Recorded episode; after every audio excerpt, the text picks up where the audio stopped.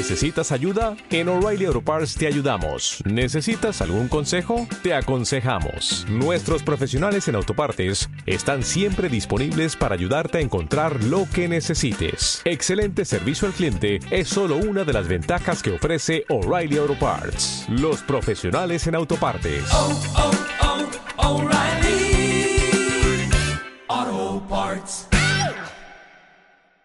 Estos shiurim vimos qué efecto tuvo positivo Baruch Hashem durante estos años, tanto para chicas que necesitan buscar su shidduch, para chicas que están noviando y para chicas ya casadas. Porque muchas de las cosas que decimos en estos shiurim, luego lo ven reflejado en el matrimonio. Y les quiero comentar en breve, para quienes no me conocen, trabajo actualmente asesorando parejas jóvenes y mayores. Y muchas de las cosas que hablo en este espacio tiene que ver desde la experiencia en el campo real ¿no? del matrimonio, donde se presentan un montón de situaciones que muchas de ellas, con esta preparación, se podría de alguna forma eh, evitar situaciones di- difíciles, incómodas, etc. Entonces, bueno, este año tenemos solo dos charlas, otros años hacemos cuatro charlas. Eh, vamos a tratar de tomar en cuenta los temas más importantes y las cosas que eh, tienen que ver con la época también que estamos viviendo. Esta época que estamos viviendo, entre todas las cosas que trajo, principalmente en, la, en el área de Shidujim, lo que trajo es muchísima maduración.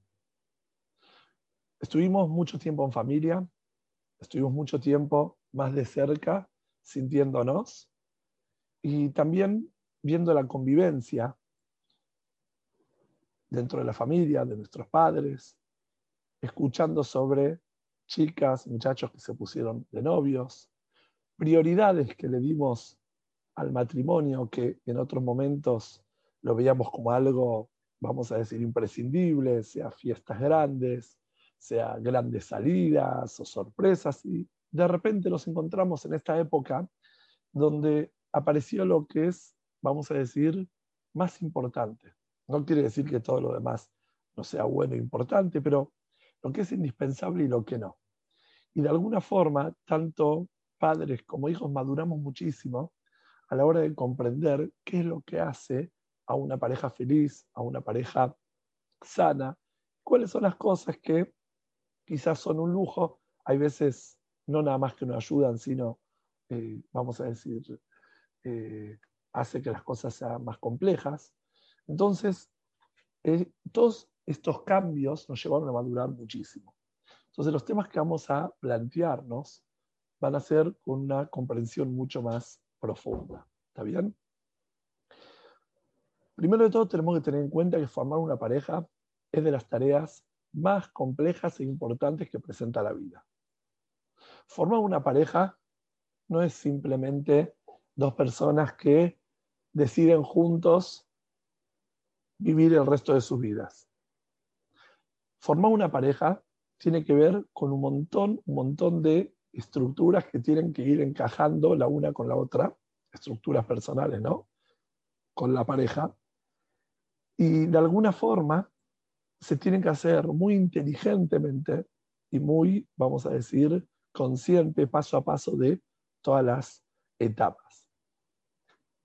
Uno va descubriendo esto en el camino. Es imposible que antes de casarnos seamos conscientes de todas las cosas que trae el matrimonio.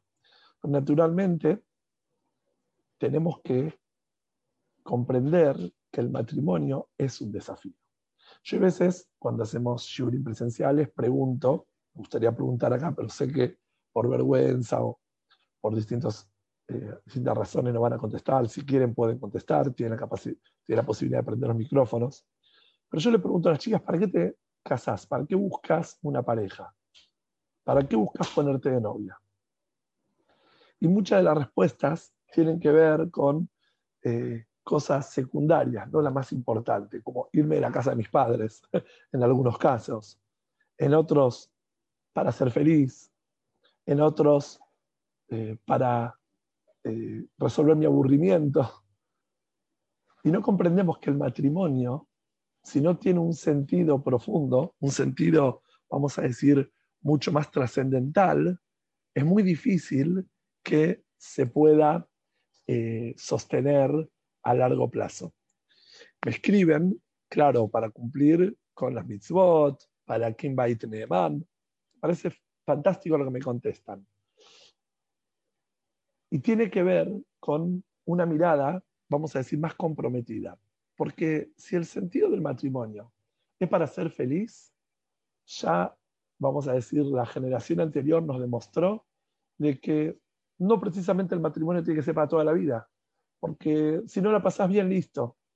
Claro, hay que pasarlo bien. Pero eso no puede ser el eje central. Yo no hago kiddush porque me gusta el vino. Hago kiddush porque es una mitzvah y busco hacerlo con un vino que me guste. ¿Se entiende? Entonces, ¿qué sucede? Cuando tenemos claro que el matrimonio tiene un sentido trascendental, después los desafíos que va a presentar la vida, la convivencia, la familia, etcétera, se van a poder llevar de una forma, vamos a decir, eh, mucho más, eh, no si fácil, pero se va a poder llevar con más ganas, con más ánimos. Todas las mitzvot que hacemos naturalmente nos genera cierto desafío, absolutamente todas las mitzvot que hacemos. Y si esto lo hacemos con un propósito espiritual, tenemos que estar preparados de antemano que nos va a llevar a desafíos. Y no porque descubramos dificultades, problemas, entonces ya empezamos a sentir esto no es. Les voy a contar una pequeña anécdota que la conté otras veces, pero es importante que la cuente ahora y van a ver por qué. Seguramente hay muchas chicas que por primera vez escuchan mi shiur. Y me sucedió con una pareja que estaban casados solamente dos días. Estaban en su pleno Shea Berajot y vinieron a verme. Vinieron a verme y me pidieron eh, si los podía atender en su Sheva Berajot. Me llamó un poco la atención porque suele suceder que piden asesoramiento un poquitito después, ¿no? En Sheva Berajot eh, no es muy normal. Pero cuando vino la chica y me pidió que la atienda con el marido, me llamó, me dijo, mira, hace muchos años yo fui a un shiur tuyo Shiduhim y vos dijiste que la convivencia es un desafío. Y como todas las mitzvot, hay que hacerla con dedicación, con paciencia, con entrega. Y la verdad, eh, nada funciona. Ya dos días que estamos juntos, que nos casamos, nos llevamos muy mal. Entonces, vos dijiste en el shiur que suele pasar esto. Entonces, quizás es mi caso, quizás se puede remediar, no sé, le doy chance a mi relación porque escuché que la convivencia cuesta. dije, ¿qué shiur escuchaste eso? A mí un shiur que diste para chicas solteras de Shiluhim. Baruch Hashem, ese, ese matrimonio, están hoy ya formados una familia amplia, tuvieron mucho éxito lo pudieron superar, pero no se sorprendieron cuando comprendieron que la convivencia es algo que cuesta, que es algo que genera, vamos a decir, eh, desafíos, situaciones donde hay que superar, crecer, aprender, y es normal. ¿Por qué digo todo esto ahora? Porque a la hora de buscar shidduch, tenés que estar muy consciente que el shidduch que vas a buscar no va a ser la persona que te va a resolver todo. No va a ser la persona que vas a lograr a través de él tener la vida resuelta. Suelo contar una anécdota un poco fuerte de una chica que me dijo, quiero por favor que busques un shidduch. No me dedico a hacer shidduchim, cada tanto de veces suele pasar que eh, lo hago. No me dedico a esto y hay que dedicarse. Yo digo, aprovecho a decir que se busca shidduch y se le pide a personas que se van a ocupar. Hacer un shidduch lleva mucho más tiempo de lo que se imaginan y requieren ser personas que se van a dedicar. ¿Está bien? Tienen que ser personas casadas, no solteras, que tengan un poco más de conocimiento sobre lo que es la vida de casados, como para poder comprender quién puede ser eh, factible también como candidato, etc. Entonces, bueno, le dije, bueno, contame qué buscas. Y me pidió varias cosas, que sea un chico inteligente, que sea moderno, que sea estudioso, pero que trabaje, que estudie, pero que tenga mucho ir a Chamaim, que tenga calle, pero que no sea muy moderno, que le guste invitar gente, que ayude en casa, que le guste cambiar pañales, que cocine, que me acompañe con las compras, que me acompañe con las tareas. Me pidió un montón, un montón, un montón de cosas. Y me llamó la atención porque le dije, paso dos preguntas un poco ofensivas. Es así, le dije, número uno, si aparece el muchacho con todas esas características, todas, ¿te elija vos? Puede que sí, no sé, pero ¿estás tan segura?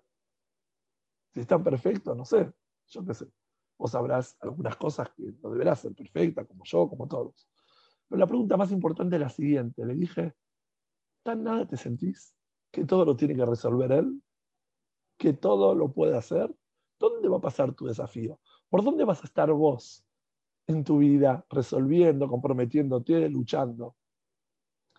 Entonces, por eso digo que a la hora de buscar Shidduch, hay que buscar un muchacho que sea un ser humano, que tenga errores, que hayan cosas que te encantan, cosas que no tanto.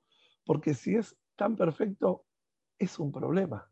Es un problema porque naturalmente le faltan rasgos humanos, donde vos con tus dificultades vas a tener que también trabajar, luchar, mejorar, superarte. Entonces, si eres el muchacho perfecto que hace al lado tuyo. Por eso, uno de los temas más importantes que tenemos que abordar es qué tipo de muchacho buscamos. ¿Cuál es la expectativa que tenemos sobre el muchacho que vamos a buscar? ¿Qué, esperamos de él? Si nos pondríamos a pensar, ¿qué es lo que buscamos? Que tenga qué. Cada cual va a decir algo que es muy importante. ¿Pero qué tipo de muchacho? ¿Está bien? Me parece que están diciendo algo. Bueno, cuando vamos a comprender de qué se trata la búsqueda de un muchacho y saber qué buscar y de qué forma, Midot por sobre todo me pone. Muy bien, ya vamos a hablar de eso. Muy bien, muy bien. Midot Obot, que sea un chico que, que, tenga, que sea respetuoso, que tenga modales, muy importante. Yo me refiero algo más amplio, ¿no? ¿Qué tipo de muchacho estás buscando? ¿Estás buscando? Escuchen bien la pregunta y me pueden escribir en chat y vamos a, ir respondiendo, lo pueden decir si prenden el micrófono, como quieran. Un muchacho que sea el excelente novio o un muchacho que sea el futuro padre de tus hijos. Porque de esa forma vas a tener claro hacia dónde estás yendo. ¿Cuál es el paso siguiente en tu vida? Si el paso siguiente en tu vida es noviar, o el paso siguiente en tu vida es formar un hogar. ¿Pero cómo? Para formar un hogar hay que noviar. Pero el noviazgo, desde el punto de vista del Yadut, no es una etapa por sí misma.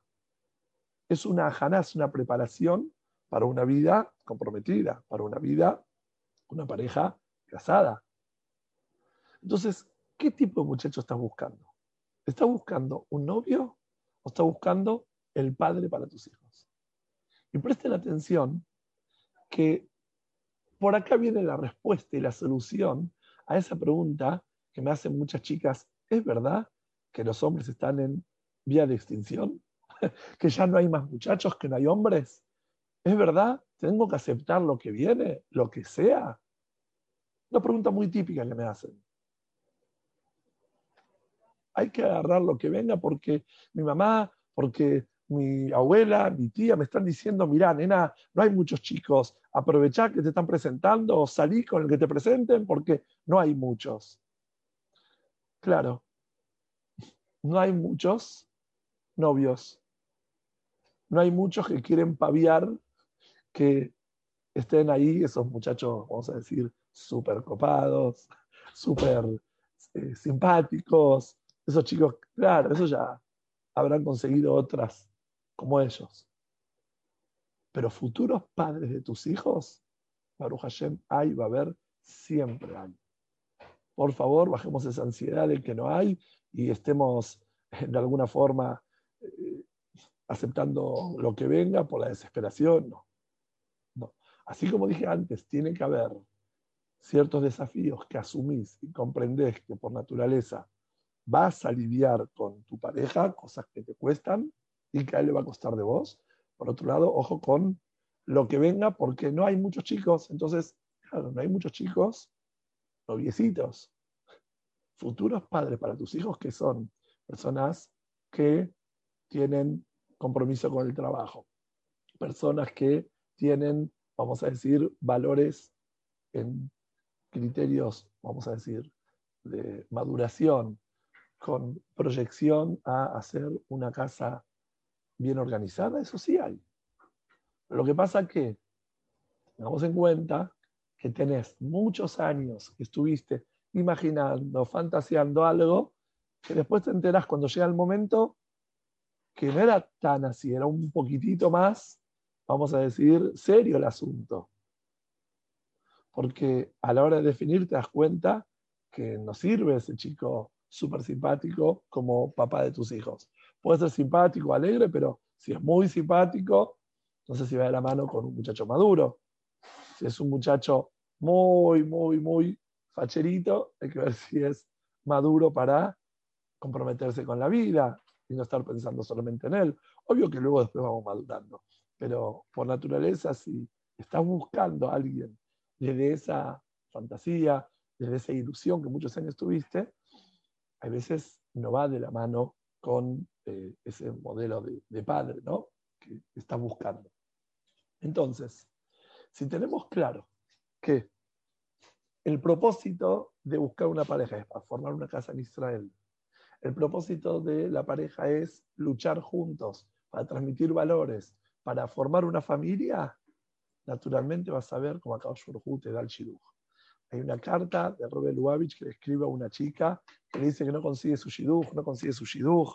Entonces Robert le dice, cuando tenga decidido el modelo de casa que quiere formar, ¿no? Altarat Abait, con toda la Gusha que merece un hogar, Akadosh Barujú, va a tener donde volcar toda la verajá en ese recipiente de verajá, ese recipiente de luz, de Kedushá, de santidad, que es la proyección que usted tiene con respecto a su vida. Como que el rebe le dijo en pocas palabras, definí qué es lo que querés y hacer como Akadosh Barujú, te va a mandar la verajá.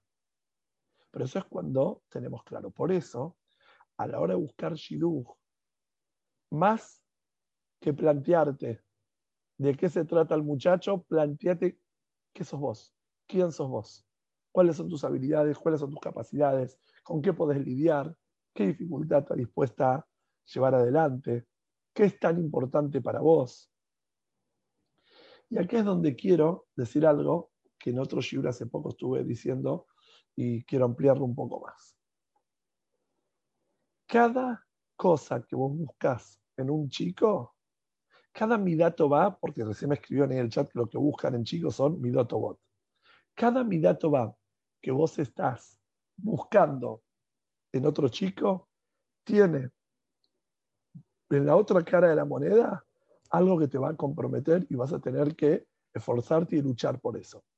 Pueden seguir mandando preguntas y voy a leer a lo último y voy a responder, ¿está bien? el shiur se está grabando y para las chicas que pueden escucharlo ahora. Eh, cada midato va, cada cosa que vas a buscar en un chico, por otro lado, vas a tener tu desafío para llevarlo adelante. Por ejemplo, a ver si alguna se anima a notar alguna midato va que busca en un chico. ¿Qué midato va buscas en un chico? ¿Se animan a escribirme? A ver qué te gustaría que tenga el chico ese, una, dos midotobot, que para vos es muy importante, esos gestos de rasgos de carácter emocionales. A ver, ahí están escribiendo, un momentito. Gesed, ¿no? Una persona que va, sea Gesed, Adin, Amiti, vamos una por una, alegre. A ver, ¿qué más? Me gusta que sigan escribiendo algunas cosas. Responsable, ¿qué más? Que sea bueno contigo, muy bien, wow, todo lo que me están poniendo. A ver, Vamos a ir leyendo despacio. Educado, optimista, chanúa. Wow, qué cosas lindas me están escribiendo. Educado, optimista. Vamos a ir por orden, ¿está bien? Vamos a ir por orden, para así comprenden a lo que voy. Familiero, wow, compromiso con la pareja, generoso, responsabilidad. ¿Qué más? A ver. De todo están poniendo. Me encanta, me encanta todo lo que ponen. Vamos a ir eh, respondiendo. Cada una de las cosas que escriben, sano. Muy bien. Cada una de las cosas que ustedes escriben van a ver que tiene su desafío, por el otro lado, considerado. Vamos a empezar, ¿no? La primera que me habían puesto, si no me equivoco, era Gesed. Que sea muy Baal Gesed, que le guste dar, que le guste ayudar. Hay que ver si ese muchacho que tiene tanto Baal Gesed, la otra cara de la moneda vas a poder llevarla adelante. Es un muchacho que hace mucho Gesed, no tiene filtros, porque le gusta hacer Gesed, ayudar, y de ratos llega a tu casa un poco más tarde porque está haciendo Gesed con alguien, lo siente, es un Gesed general, no solo con vos. El Gesed es con la vida, y lo llama la mamá, y lo llama la abuela, y lo llama otra gente que necesita cosas, hace mucho Gesed. Entonces, busca Gesed, pero por otro lado, es un muchacho que se te quiere lidiar con. Tengo un caso concreto de una chica que hace mucho Gesed, tiene un gemaj muy grande, y el marido tiene muchos problemas con ella, Sharon Bait, porque no le permite atender el teléfono cuando él está en casa. Ella está tanto haciendo Gesed que prácticamente no está con él. Cena por teléfono contestando WhatsApp en todas las cadenas que hizo de Gesed.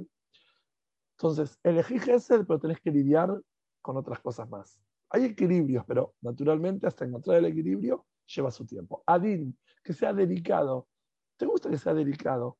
Pero un muchacho delicado también, por otro lado, es un poco más tranquilo. Y van a haber situaciones donde vas a querer que sea fuerte, que tenga carácter para resolver cosas con vos, para defender eh, los valores, para un montón de cosas que puede ser Adin delicado, pero te va a costar. A mí ti, que es muy sincero van a haber situaciones donde vas a querer que no sea tan sincero. Yo qué sé, vas a querer que no te diga exactamente siempre cómo, cómo te ves. Hay momentos donde te vas a sentir más hinchada, hay momentos donde te vas a sentir más abandonada. Si es muy sincero, algunas cosas tuyas de tu familia o de tus asuntos no te va a gustar que sea. Entonces, ¿querés que sea sincero?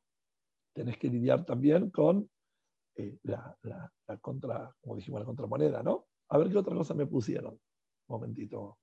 Habíamos dicho, Adin, Chanúa, que sea recatado. Muy bien. Hay momentos donde vas a querer que por más Chanúa que es importante que sea, tenga un poquitito más de coraje para algunas cosas, no sea tan para adentro. Un chico muy Chanúa, por naturaleza, es más tímido. ¿Está bien? Optimista. Uy, qué lindo. un muchacho optimista, también tenés tu desafío. Porque un muchacho optimista de repente te pinta todo lindo y decís, pero no te das cuenta que me cuesta y estoy haciendo un montón de cosas. No, todo para bien, quédate tranquila. No, pero estoy mal, estoy incómoda. Está todo bien, va a estar todo bien. Y vos querés que eh, avale tus emociones, que te acompañe desde lo que te está pasando. Y así todo optimismo te va a costar. Entonces, hasta encontrar el equilibrio es un desafío. ¿Está bien? Familiero me ponen. Es buenísimo ser familiar, porque un chico familiar también le gusta su familia y está muy pegado a su familia. Generoso, como dijimos antes, de Val Gesel. Son todas midot buenas, pero cada midá tiene su contraposición un montón de rasgos que también te, va a, de alguna forma a comprometer todas, ¿eh? una por una, todo lo que me digan. Atento a los detalles. Un muchacho que es muy detallista, hay momentos donde no se mueve hasta que las cosas no están perfectas. O te gusta que sea detallista, pero de repente te dice, no, esto hasta que no lo terminamos hasta el final, el último detalle, no nos movemos, y a veces necesitas avanzar. Estoy tratando de leer varias que me ponen, ¿no? Educado, educado también, es muy, muy, muy educado. Hay momentos, no digo que tiene que ser mal educado, pero hay momentos donde vas a necesitar un poco más tosco que sea, ¿no? y muchas cosas más. Paciente, uy, qué desafío, si es muy paciente, muy tranquilo, de repente vas a necesitar, cuando invitas a seas mamá, que esté más, vamos a decir, con adrenalina, ¿no? De alguna forma, atrás de los chicos, haciendo cosas. Cada una de las cosas que me escriben, que son muy buenas, de alguna forma es un desafío. ¿Por qué me ponen un bajón? Porque todas las midotobot, todo con medida me ponen, claro, pero hasta encontrar el equilibrio es un desafío que vas a tener que lidiarlo. Porque las midot en hebreo viene de medida. Todo es bueno en su medida, pero a veces nos lleva toda la vida encontrar la medida exacta para que la midatoba sea en medida y en forma. Entonces, es muy importante que tengamos en cuenta que vamos a necesitar de alguna forma eh, trabajar con las midotobot, las excelentes midot de tu futura pareja en Mitzayem. Entonces, de eso se trata un poco, lidiar con las cosas reales, las, los rasgos, las características reales de tu pareja, como él también con vos. Si ustedes se pueden a pensar en todo lo que dije recién, vos podés tener cualquiera de todas estas midot, buenísimas, familiera, responsable, balat gesed, pero él va a tener que lidiar también con lo que cuesta. Entonces ahora voy a pasar a hablar del tema quizás más importante del shiur de hoy. Pueden contestar amén porque es en vivo. Grabación no se contesta amén.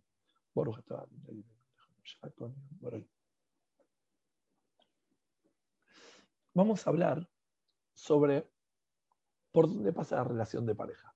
¿Está bien? ¿Por dónde pasa la relación de, de pareja? Ahora, vamos a tratar de analizar qué cosas se vinculan en toda relación. En toda relación, qué cosas se unifican. Todos somos, como seres humanos, seres pensantes, seres operativos, hacemos cosas, y seres emocionales, seres que sentimos cosas. Si nos ponemos a analizar,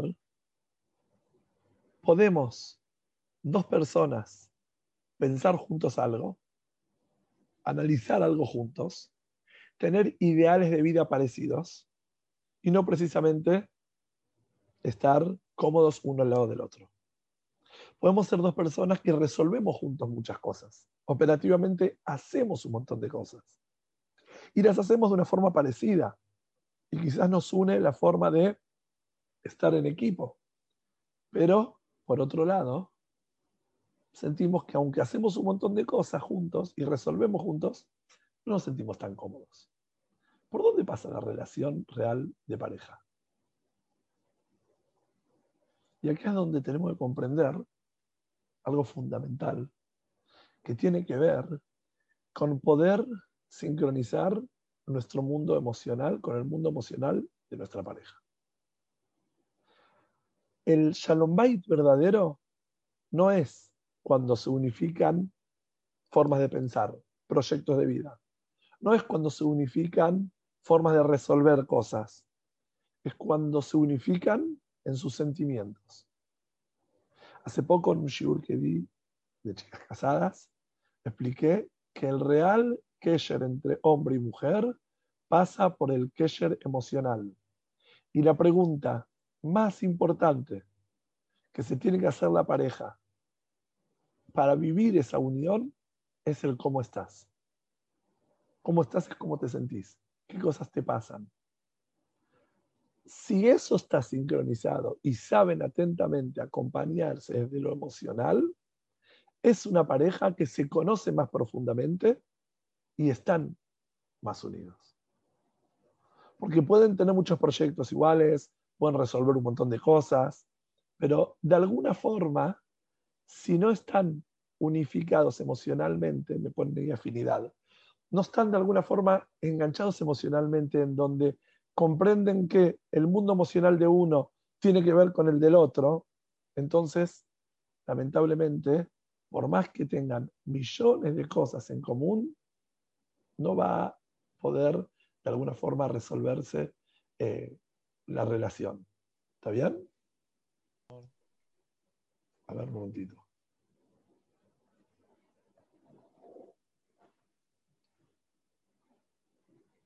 Un momentito.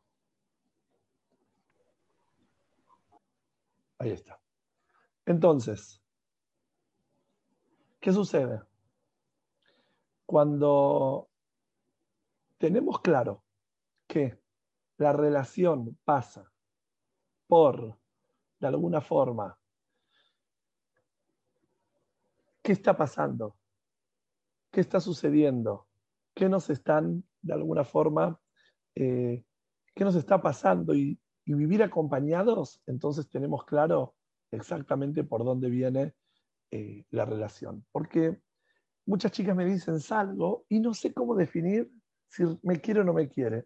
Yo qué sé si me quiere, está contento, bien, así, me llama, pero ¿cómo sé si, si realmente me quiere, me siente? O muchas chicas me preguntan, no sé si lo quiero, salgo, estoy hace mucho tiempo ya, y una vez y otra vez, y ya me dicen, ¿cómo sé si realmente lo quiero? Una de las formas más importantes de medir si hay amor es si se están mutuamente intentando, ¿no? Si están intentando unificarse en los sentimientos. ¿Cómo te sentís? ¿Qué te está pasando? ¿O cómo pasaste el día?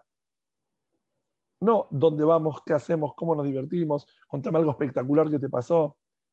Las cosas, vamos a decir, esos detalles menores, esos detalles que tienen que ver con lo que no hablas con todo el mundo, que lo hablas con, eh, de soltera quizás con una amiga, tu íntima amiga, cuando te casás lo pasas a hablar con tu pareja, esas cosas del día a día.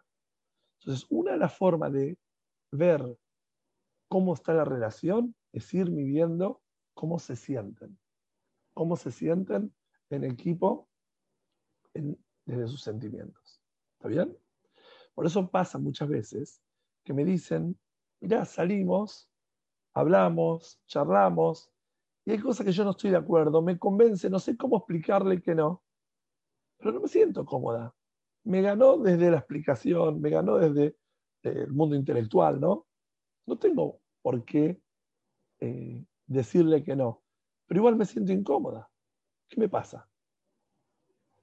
Claro, porque desde el mundo racional puede que tenga razón, pero somos seres emocionales. De las cosas que nos pasan, pasan por lo que sentimos. Entonces, ideológicamente puede ser algo espectacular, pero no es lo que te pasa. Por eso es un gran desafío encontrar un kesher verdadero entre dos personas que pase por lo emocional. Porque naturalmente todos tenemos capacidad de ingresar al mundo del otro y otro en nuestro mundo. Pero hay que ver si luego de ingresar podemos juntos llevar, de alguna forma, la relación de pareja. Entonces, el tema del shidduch pasa por encontrar cómo conectar dos seres emocionales. ¿Está bien? Ahora, ¿esto qué alcance tiene y de qué forma, qué es lo que tenés que tener en cuenta? Todas las cosas que de alguna forma ocupan tu mundo emocional y el mundo emocional de tu pareja. Por ejemplo, gustaría ver si escriben algunas respuestas. ¿Te casás con el chico? ¿O te casás también con su familia, con su barrio, con su comunidad, con sus amistades? ¿Con quién te casás? gustaría ver, siempre hacen las preguntas ustedes, este hago la pregunta yo. Él y su familia, solamente. Barrio no. Claro, puedes elegir vivir en otro barrio. En algunos barrios puedes elegir. Se puede mudar, según si lo dejan. Eh, con los dos, la familia también es muy importante, con todos, con todo el pack. Se puede ser el barrio, la familia, la comunidad, con todo, la escuela, contexto. Me ponen que se casa con todo. La familia es lo más importante, me ponen. A ver, voy a preguntarles. Si querés a alguien mucho, mucho, mucho, ¿dejás todo atrás? Si vos querés a alguien mucho, mucho, mucho, ¿dejas todo atrás por esa persona? ¿Dejas tu barrio? ¿Dejas tus amigas? ¿Dejas, no sé, ¿dejarías todo? Pero lo querés mucho. Ah, entonces no lo querés, te va a decir. Si me quisieras, dejarías todo. Algunas ponen que sí, otras ponen que no. Muy bien. Lo quiero, pero también a mí me quiero. Pero lo quieres mucho, mucho, mucho, mucho y tienes que renunciar para poder seguirlo, porque él te dice, conmigo, otra historia. Bueno, la verdad es que no existe, no existe querer mucho a alguien sin quererte mucho a vos. Escuchen lo que le voy a decir. No existe querer mucho, mucho, mucho, mucho a otra persona si no te querés mucho, mucho, mucho, mucho a vos. Y quererse mucho en ese egoísmo, quererse mucho en el narcisismo. Estoy hablando amor propio sano. No existe. No existe. Voy a pasar a explicar. En la Torah está escrito Beabdal Reajá Camoja. ¿Qué es Beabdal Reajá Camoja? Y vas a amar al prójimo como a ti mismo. Muy bien, ahí está poniendo que renunciar no es amor, porque te tiene que amar él también a vos. Pero yo estoy hablando incluso del punto de vista tuyo. Vos pensás que podés quererlo mucho, mucho, mucho, renunciando a lo tuyo para conectarte con él, más allá de lo que él podría aceptar. Es un error. Voy a explicar por qué. Porque por naturaleza, vos podés amar al otro teniendo tu propio mapa mental de lo que es tu registro, ¿no? De lo que es amar. ¿Cómo vas a amar a otra persona si no tenés claro qué es amarse? Como mucho, no es amor, es darle placer. Y darle placer no tiene nada que ver con amor. Nada que ver. Obvio, donde hay amor uno quiere dar placer, pero no se reduce todo el amor al placer. Hasbe Shalom. Entonces, claro, renunciar no es amor. 100% lo que pone. Doy shiurim, un montón de shiurim donde explico de que el levater y el levater y el levater es gravísimo si no sabes de qué se trata, lo voy a explicar un poco más adelante. Pero de nuevo, si querés mucho, mucho a otra persona, tenés que quererte mucho. ¿Por qué es querer mucho a otra persona? Valorar a la otra persona en profundidad con todo lo que es un ser humano. Y quererlo a él, y comprender que él tiene familia, comprender que él cuando se casa con vos sigue teniendo amistades, que tiene un trabajo, que tiene forma de ser, que tiene forma de resolver sus asuntos y lo querés tanto que tenés que aceptar cómo es él, no que él deje de ser para quererte a vos. Eso es odiarlo, eso es usarlo. Entonces decir que porque querés mucho, mucho otro muchacho, dejas de lado asuntos personales tuyos súper importantes, como lo que es tu familia, tu barrio, Hasbe Shalom. Eso no tiene nada que ver con amor. Por eso quiero aclarar un poco el tema este de lo que es ceder, ceder, cuando es bueno, cuando es malo. Sabemos que la mitad de Levater es una mitad buenísima, una característica muy buena, saber ceder. Pero el ceder es cuando hay amor en tu corazón. Puede costar, pero vos decís, veo tantas cosas lindas y buenas en mi pareja que con amor voy a ceder esto. Con amor. Ceder por resignación es un odio encubierto. De nuevo, anoten esta frase. Ceder por resignación es un odio encubierto. ¿Qué decir encubierto? Es un odio que está tapado, que en algún momento, ¡paf! estafa, estalla. ¿Por qué estalla? Porque otra vez y otra vez ceder y otra vez ceder, llega un momento donde no podés más, donde todo eso sale como un odio muy, muy, muy, muy, vamos a decir, difícil de remontar. Entonces, cuando cedes por amor, ahí el ceder es una buena unidad. Cuando cedes por resignación, es peligrosísimo. Te puedo decir de que más del 50% de las parejas que atiendo de no de parejitas jóvenes, ¿no? De la vieja escuelita, que lo más importante era el ceder, tienen que ver por esto. Por parejas que mucho tiempo el valor más importante que sostenía la relación era ceder. No, no, las cosas hay que resolverlas. Podés ir de alguien no competente y te dice, sabe cerrarte la boca, cede, callate, Hashem te va a retribuir mil veces más. Si no saben cómo resolver, y bueno, te dicen ese consejo, lamentablemente. Lamentablemente. Entonces, querer a la otra persona no es quererlo. ¿Está bien? Quiero, quiero esto para mí, lo quiero, tengo sed y lo quiero, lo consumo, lo uso. Eso es un objeto. En objetos sí, en, cosas que no tienen sentimientos.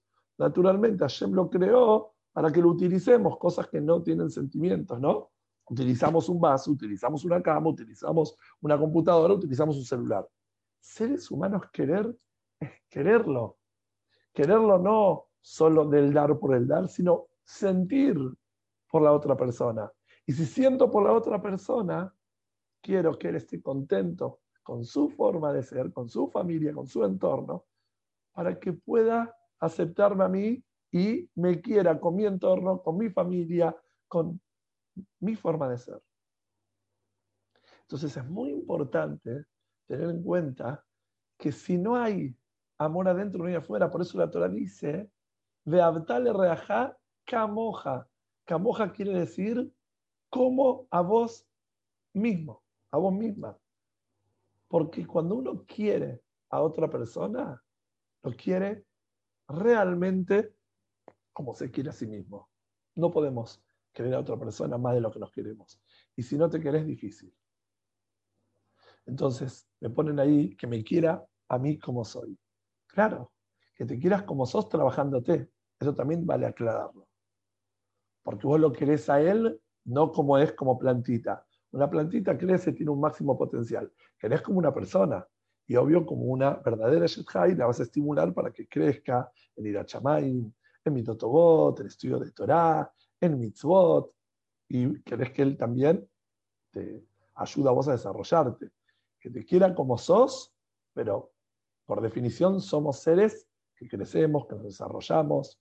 No pensar que me caso porque él va a cambiar, ¿no? Eso ahora voy a preguntar, pero sí saber que hay ciertas cosas que naturalmente podés ver en tu papá que no la va a tener él. Me refiero positivamente, ¿no? Tu papá más maduro, tu papá es una persona que ya lidió con la etapa de, eh, eh, vamos a decir, su adolescencia o, su juventud y algunas cosas él va a tener que desarrollarse. Yo les pregunto a ustedes, si conoces a un chico que lo querés mucho, esto me gustaría que respondan, lo querés mucho, mucho, mucho, como dijimos recién, lo sentís todo, pero hay cosas que te duelen, te molestan, y estás segura que él, porque te quiere, va a cambiar.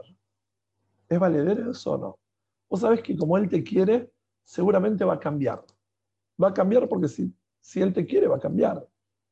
¿Es verdad o no? Me ponen que no. A ver, argumenten. ¿Por qué no es verdad? Si te quiere mucho. Él es así, pero puedes cambiar. ¿Qué es una piedrita? Una, plantita, ¿qué es? No va a cambiar por vos. Es difícil. A ver. Él puede pensar lo mismo que vos. Muy bien. Le voy a contar, mientras van escribiendo, voy leyendo. Cambia si quiere cambiar, es verdad. Le voy a contar. Una vez una chica sale con un muchacho y me cuenta el muchacho eh, no es tan datí. No, no es tan datí, ni llamarme guía, ni todas estas cosas. Y lo hace por ella, pero en verdad él saluda a todas menos a, ella, con contacto, eh, y a ella la respeta, pero me dice, mira, igual él va a cambiar, pues si sale con una chica Reli, es porque debe querer cambiar, si no, ¿por qué sale conmigo? Dije, mira, la verdad yo no te quería contar, me encontré con él ayer a la noche y me dijo que seguramente vos querés largar tu forma de pensar. Porque si no, ¿por qué salís con un chico que es no tan religioso? Dice, ¿en serio? Le dije, no, no me lo encontré. Pero lo mismo que vos pensás que él puede estar pensando de vos, lo mismo que estás pensando vos de él, él puede estar pensando de vos. Entonces, eso de que porque me quiere va a cambiar es complicado. Porque hay momentos de encanto, momentos de enojo, momentos de pasión, momentos de más inestabilidad en la pareja. Eh, no es que compro algo y ya está. Luego del matrimonio, que no es una compra-venta, que es dos personas que se unifican, van sufriendo variaciones. ¿Se entiende? Puede cambiar momentáneamente y después, cuando se le va el enamoramiento afloja, me ponen. claro, hay que pensar que no va a cambiar, me ponen, si así lo querés, casate y listo. Miren, naturalmente va a cambiar. Todas las personas cambiamos. Bueno, cambias día a día, mes a mes, año. Pero no precisamente por la otra persona. La otra persona a veces te puede marcar algo y quizás vos te diste cuenta y, y cambiaste, pero no lo cambiaste por la otra persona, lo cambiaste porque sentiste que es bueno para vos eso. Entonces es importante, como dije antes, comprender que el matrimonio se conecta, se busca uno al otro desde lo emocional, pero luego van a haber diferencias y va a haber que vivir con las convivencias. ¿Se entiende? Y acá es donde quiero aclarar algo muy importante. Porque como lo estoy planteando, entonces es muy compleja el matrimonio, muy difícil. Al final esta charla me genera más dudas. Quiero aclarar algo que esto les va a ayudar muchísimo.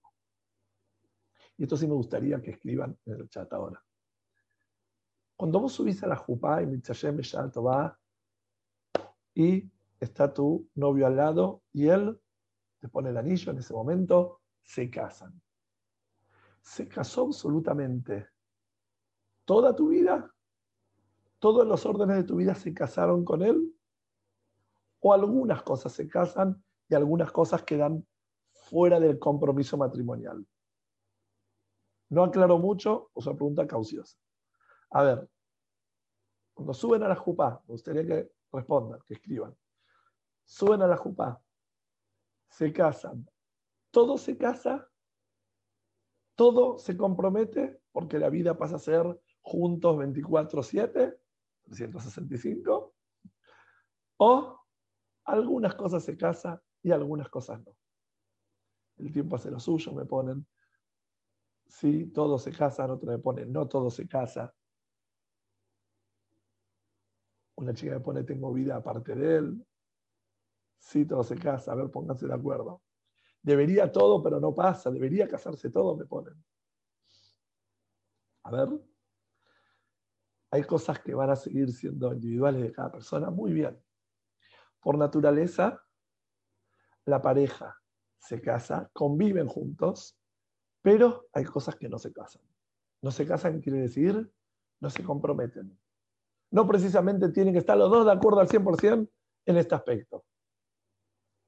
Por ejemplo, gustos personales, ¿se casan? ¿Qué les parece? Tienen que sí o sí ponerse de acuerdo qué gusto de helado, qué estilo de ropa, qué color. Seguro que no. Muy bien. ¿Se casa, por ejemplo? ¿Quiénes pueden ser tus amigas y quiénes no? Después de casarte, necesitas pasar aprobación de tu marido, quién puede ser tu amiga y quién no. Amigas mujeres, aclaro. Como hombres, amigos hombres. No, seguro que no. ¿Qué tipo de trabajo pasa por el matrimonio? ¿Cómo trabajar? ¿Cómo llevar adelante tu trabajo? Tampoco. ¿Cómo te relacionas con tu familia? ¿Se casó? ¿Cómo él se relaciona con su familia? ¿Vos podés digitalizarlo? ¿Vos podés decirle todo eso? Pues la pregunta también es para él. Contestaron no, no, no, no, no, no, para este lado. Pero él se tiene que vestir como a vos te gusta, él tiene que tener gustos como a vos te gusta, él se tiene que relacionar con su familia como a vos te gusta, los amigos de él son como a vos te gusta, ¿sí o no? Mm, ahí me ponen, se pueden consultar, habría que ver. No, obvio que si uno sabe que le hace mucho daño a la pareja el color amarillo, bueno, sé que le trae recuerdos de, eh, yo qué sé, un profesor que se vestía amarillo y le pegaba, yo qué sé. Hay cosas que uno puede comprender. Si comprendemos que la relación de pareja es una relación que tiene ciertos desafíos, entonces no precisamente tenés que cambiar absolutamente vos o él en todos los aspectos, sino más bien aprender a llevarlos juntos. Eso tarda toda la vida, porque hay algunas cosas que aprenden a llevarlos juntos al principio, algunas cosas no. Por eso, volviendo a la pregunta inicial, ¿te casás con la familia, con el chico, con su entorno, con todo? Sí. Y casarte con todo eso no quiere decir que aceptas todo. Hay cosas que vas a tener que trabajar con tu pareja para ir llevándolo de una forma u otra. Y algunas cosas que están para quedarse toda la vida.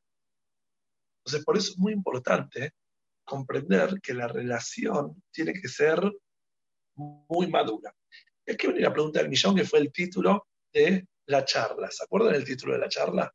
Solamente habrán visto flyers, la mandaron, ¿no? De de un lado a otro les mandaron eh, el nombre de la invitación, pero el nombre de, de la charla, ¿se acuerdan cómo era? El nombre de la charla es noviar.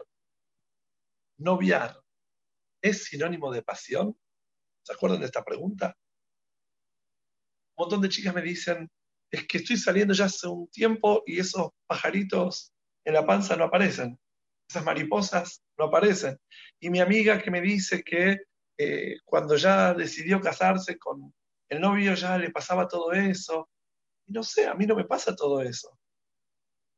Lo veo que es buen chico, veo que es buena familia, trabajador. Tengo ganas de volver a salir, pero no, no, no parece. Paula, por favor.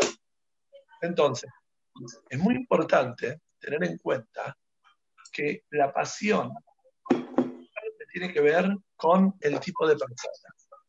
Hay tipo de persona que es más de apasionarse. Entonces, en el noviazgo, cuando se enganchan, se apasionan un montón. Hay tipo de personas que no son de apasionarse tanto, que son un poquitito más, vamos a decir, llevan las cosas más tranquilas. No se apasionan por demás de las cosas. Entonces, no te compares con esta otra chica que se súper apasiona con su novio y se súper siente enganchada con lo que te puede pasar a vos. Vos podés sentir que lo querés, que lo extrañás, que comprendés que con él pueden juntos formar una familia, que se sienten acompañados, como dije antes, del mundo emocional, qué me pasa, qué le pasa, me preocupo por sus sentimientos, por la forma de llevar la vida de él, él, la mía, y no precisamente tiene que haber pasión, ¿se entiende? Me pregunta. Uno de los dos se apasiona y el otro no. Naturalmente lo que estoy diciendo, puede que uno sea de apasionarse y el otro no. Ahora, el que es muy de apasionarse, le va a costar un poquitito aceptar al otro que no se apasione, porque va a dudar, debe ser que no me quiere, debe ser que no me acepta, debe ser que no le gusto, hasta que no pueda comprender que son menos de apasionarte vos o él, ¿no? Si uno de los dos te apasiona, entonces, el que se apasiona le cuesta aceptar que el otro eh, es menos de apasionarse. Entonces, eh, si luego lo comprende, no hay ningún problema. No hay problema que uno se apasione y el otro no. ¿Está bien? Eso es lo, que me preguntaron. Bueno, hablamos ya varios temas hoy. Quisiera ver si me quieren enviar preguntas antes de terminar. Y mientras el próximo encuentro va a ser en el Majón. ¿Está bien? Si quedan algunas preguntas, me dice acá, me quedé con la duda. Cuando hablamos de la Midot, si digo que quiero que sea generoso, tengo en mente hasta qué punto deseo que sea. No es que lo digo por decir que de que se desviva por cualquiera. Tengo en claro lo que quiero, ¿está bien? Claro, naturalmente es bueno que sea Valgesed, es bueno. Pero tenés que tener claro que vas a enfrentar algunas situaciones donde él, por su Gesed, que Gesed no es nada más ayudar al otro, que sea muy bonachón, en algunas cosas vas a notar que te va hacer un desafío que no sea tan, vamos a decir, luchador y, vamos a decir, fuerte en algunas cosas. Todos los seres humanos tenemos midot que tienen su contraposición. Entonces, es tu desafío. Si vos te sentís cómoda con un muchacho que sea mal el desafío va a ser esos aspectos que vas a querer que sea un poco más firme, un poco más duro con las situaciones de la vida. Si quieren silenciar los micrófonos, les agradezco. ¿Haber alguna otra pregunta que quieran hacer?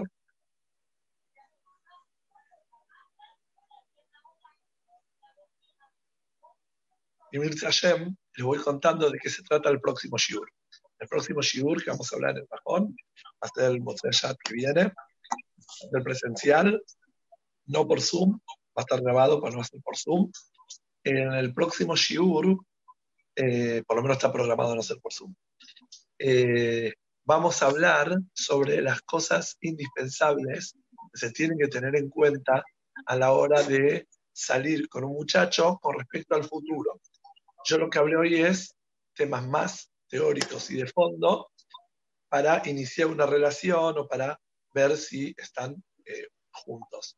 El próximo Shiur va a ser más proyectando eh, su vida de casados, cuáles son los aspectos que son indispensables tener en cuenta. ¿Bien?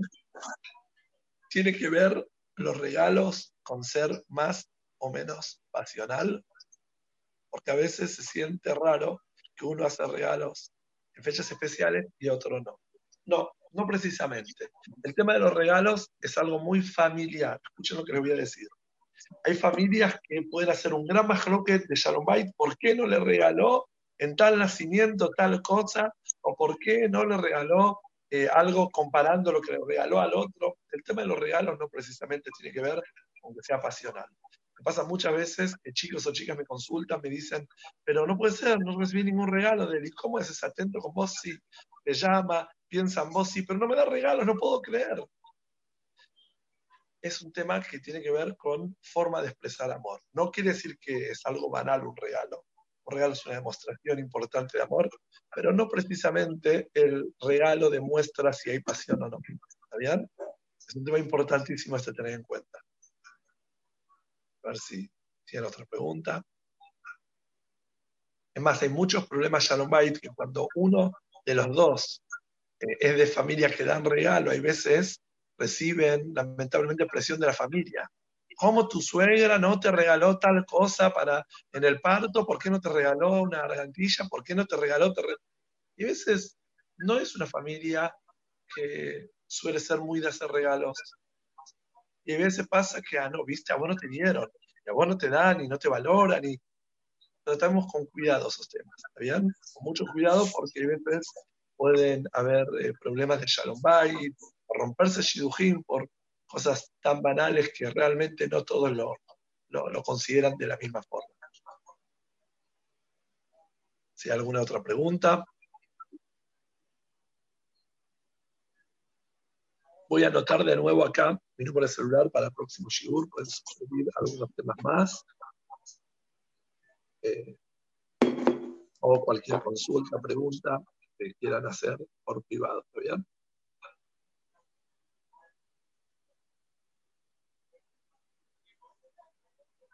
Shavuatov y Mirza Nos encontramos el próximo de Shabbat y eh, vamos a poder hablar de temas que tienen que ver más con la etapa eh, siguiente, ¿está bien? La etapa que viene luego, eh, que tiene que ver más con finalizando la etapa de, noviazgo y iniciando la vida de matrimonio. Bueno, muchas gracias por sus agradecimientos. Es una alegría, un placer estar acompañándolas en, en todos estos aspectos. Y como les dije, pueden escribirme para tanto sugerir algunos temas que les interesa como para algunas consultas personales. Es importante poder hablar y desarrollar temas que, actuales que ustedes les interesen, así que estoy abierto a todas las sugerencias a mi WhatsApp para el próximo Shiur. Shavuot y gracias por estar. si siguen llegando algunos chats, los puedo responder.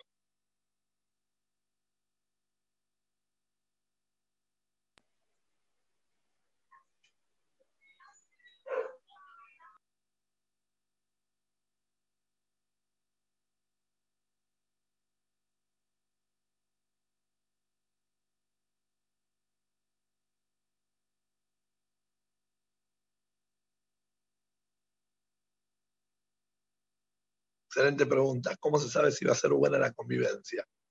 Muy bien. Es una de las preguntas, eh, vamos a decir, más complejas, pero todo depende de también tu capacidad, no más la capacidad de él. También depende de tu capacidad de llevar una relación buena de convivencia y es el 50-50 esto, ¿está bien? Y yo diría que las chicas tienen un poquitito más de responsabilidad porque saben llevarlo un poco mejor. En muchos casos se pide ayuda. ¿Está bien? No es vergüenza pedir ayuda, no es vergüenza asesorarse, es, como dije antes, una de las tareas más complejas de la vida y naturalmente uno va aprendiendo, va estudiando, va consultando, así que no tienen que tener miedo. Entrar a Jupá, como dije antes, en otro Shurim no es pasar por el túnel del pánico, pero para luego fortalecerse, crecer y seguir adelante. ¿Qué aspecto hay que tener en cuenta? Dijimos antes, la capacidad de conectarse emocionalmente el uno con el otro. Si aprenden a conectarse, breve, muy, muy en breve, ¿no? Estando de novios, ¿qué sentís que te pasa? Y él de alguna forma ves que en forma recíproca le interesa ver qué es lo que sentís, entonces la convivencia está resuelta. Si piensan que se van a unificar o van a resolver porque piensan parecido, les gustan las mismas cosas, no precisamente eso hace una buena convivencia. ¿Está bien? Bueno, el Majón las invita a eh, las actividades que hace, ahí pusieron el teléfono. ¿Puede ser que sea el casado distinto que soltero? Claro, no, no, no es que puede ser. La pregunta es, ¿puede ser igual de casado como es de soltero? Naturalmente, de casado cambia, vos cambias. Fíjate una chica casada, fíjate una chica que se casó, no te digo a los dos años, a la semana, hay veces tres, cuatro, cinco días vas a ver cómo cambió. Cambió, naturalmente cambió. Ni para bien ni para mal, está distinta. y naturalmente los muchachos cambian. No se nota tanto la diferencia en un muchacho cuando se casa, pero cambia. Naturalmente cambia. Comprendan que convivir con otra persona, más si vivía en la casa de sus padres y se casa con vos, montón de cosas, muchos esquemas se cambian en la vida de él y naturalmente va a ser distinto. Distinto no me refiero ni para bien ni para mal, distinto. Vas a encontrarte con otra cosa. Rasgos de carácter, la gran mayoría van a ser iguales, pero por naturaleza va a cambiar. En buena hora va a cambiar. Voy a hacer un comentario muy lindo, una frase muy linda que escuché de un amigo que dice que el hombre entra a la jupá soñando que ella no cambie, que quede así de sonriente, que quede así de, enamoradiza y todo eso.